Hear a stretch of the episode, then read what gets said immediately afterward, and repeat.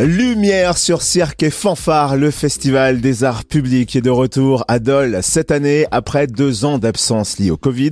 En dix éditions, cirque et fanfare est devenu un rendez-vous incontournable pour les arts et la musique de rue. Et de belles surprises sont prévues pour renouer avec ce festival gratuit les 4 et 5 juin prochains.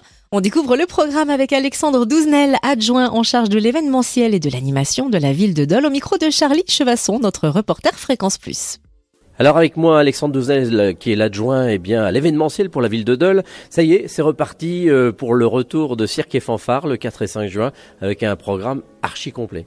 Un programme complet condensé sur deux jours de festivités, les samedis euh, et dimanches, avec de nombreuses nouveautés. On est vraiment très heureux de pouvoir retrouver Cirque et Fanfare. Je pense qu'il y a un engouement qui commence vraiment à prendre. On, le, on l'entend et on le voit, donc on, est, on a vraiment hâte d'être au 4 et 5 juin. On avait fait quand même quelques petites choses euh, pendant ces années. Hein. On avait soutenu un peu les artistes, ces artistes qui reviennent.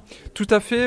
Pendant ces deux années de pandémie, on a continué la ville de Dole à soutenir les artistes euh, en les programmant. On avait fait les samedis c'est fanfare, si vous vous souvenez, en 2020 et 2021, où pendant huit samedis, en septembre-octobre, on programmait de l'art de rue, des cirques, des fanfares euh, pour les soutenir, puisqu'ils avaient malheureusement plus beaucoup de, dates. On voulait continuer à les soutenir à travers cette programmation. Alors, quels sont les grands axes pour cette euh, version 2022 Alors, c'est une version 2022 qui a quelques nouveautés. Notamment, on a retravaillé les temps des soirées. Le samedi soir, on remplace le grand concert euh, par un grand spectacle de cirque, un spectacle grand format de plus d'une heure qui serait sur la place euh, nationale, qui va, on l'espère, marquer les esprits. Il faudra pas le louper. Il n'y aura qu'une représentation le samedi soir. Le dimanche soir, aussi une nouveauté puisqu'on a voulu ouvrir le festival à de nouveaux arts donc on aura un spectacle, un one-man show du stand-up qui clôturera le festival avec le spectacle de Thomas VDB. Là, c'est une vraie première. C'est une vraie première, c'est une prise de risque pour nous d'ouvrir ce festival à de nouveaux arts, mais euh, on pense que ça, ça plaira, en tout cas on l'espère, et que les gens s'y retrouveront. L'idée, c'est de vraiment proposer le, une multitude d'offres possibles. Alors beaucoup de troupes, beaucoup de fanfares, elles viennent d'où?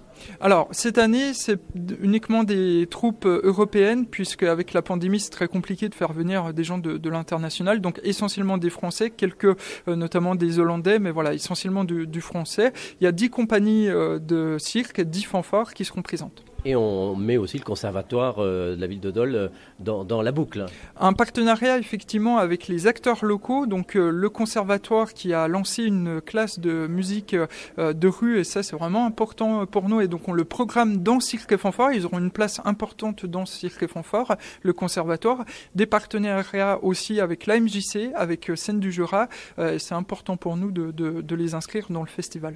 Et on n'oubliera pas ensuite la fête foraine, le feu d'artifice. La fête foraine qui est traditionnel euh, sur les fêtes de Pentecôte et le feu d'artifice qui est euh, géré par le comité des fêtes de Dole, là aussi un partenariat avec les acteurs locaux qui viendront clôturer ce festival, ces deux jours de fête. Et c'est devenu vraiment, au bout de 12 ans, un vrai festival que tout le monde reconnaît au-delà du Jura. C'est en tout cas un festival qui est connu et reconnu, je crois, pour sa qualité artistique aussi. C'est plus de 40 000 spectateurs euh, sur les deux jours. On en attend encore plus cette année, notamment vis-à-vis de l'engouement et de l'envie des gens. Je pense que les gens ont envie de se retrouver, on le voit, on le sent, et donc ça risque d'être une très très belle euh, édition. Et pour terminer, c'est un éco-festival, et en plus il y aura une application. Tout à fait, c'est un élément qui est très important et nouveau pour nous sur ce festival. On a travaillé euh, vraiment dans le détail pour euh, réduire le plus possible l'impact du festival sur l'environnement. On a réduit les impressions, on a réduit les outils de communication, et on les a transformés, notamment en créant une application qui sera proposée à tous ceux qui viendront sur le week-end, où on pourra retrouver la programmation, on pourra retrouver la carte et aussi, on pourra sur euh, euh, cette application voter pour euh, sa fanfare et sa compagnie de cirque préférée, puisque s'il est de tradition maintenant sur Cirque et Fanfare, délire la meilleure fanfare et la meilleure compagnie de cirque. Donc à travers cette application, on pourra le faire. Merci beaucoup Alexandre Douzenel, adjoint en charge de l'événementiel et de l'animation de la ville de Dole, au micro de Charlie Chevasson, notre reporter Fréquence Plus. Rendez-vous les 4 et 5 juin donc pour ce festival Cirque et Fanfare, c'est gratuit. Et pour retrouver le programme complet, rendez-vous sur le www.cirque et fanfaradol.com.